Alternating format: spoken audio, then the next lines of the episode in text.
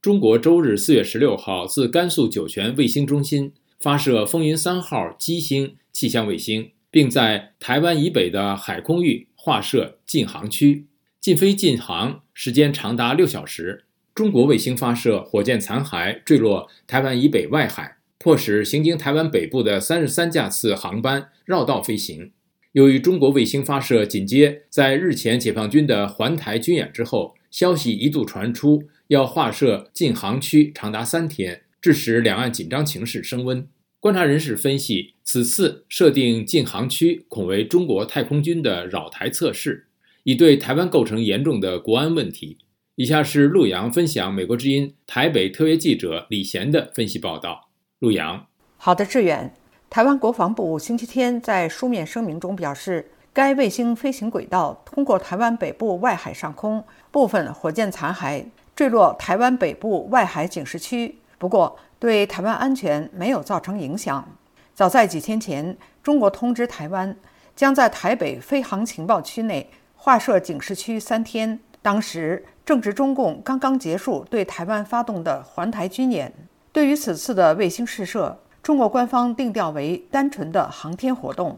中国此前宣布的三天禁航区会影响到往来东北亚。和东南亚的六到七成航班，又由于正值日本召开七国集团外长会议，美国国务卿布林肯等多国领袖所乘航班都经过该区，因而引发各国一度强烈反弹。经过各方抗议之后，中方将禁航区时间自三天缩短到二十七分钟。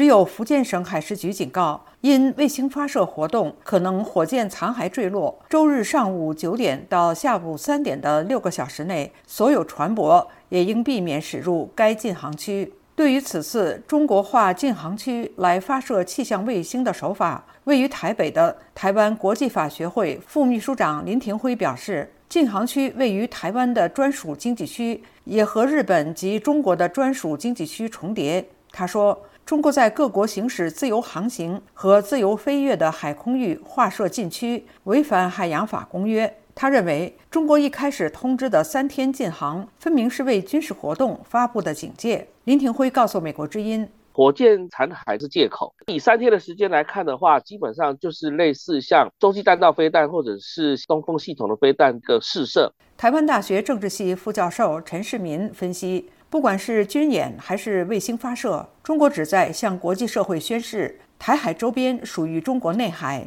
陈世民告诉美国之音：“他利用火箭发射的机会，让坠落的地点在台湾 ADA。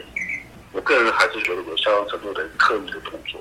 他可以说是太空军本身对台湾的骚扰，可以说是第一次让他空中一体的作战的能力，可以在台湾周遭试验。”目前住在美国华盛顿的。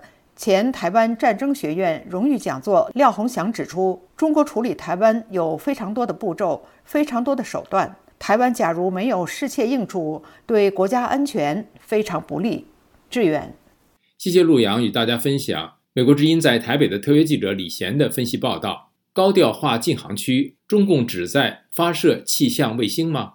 另一方面，中国绕台军演后，隶属美国海军第七舰队的。米利厄斯号导弹驱逐舰周日四月十六号驶过台湾海峡。美国海军周一称，这是一次例行性通过。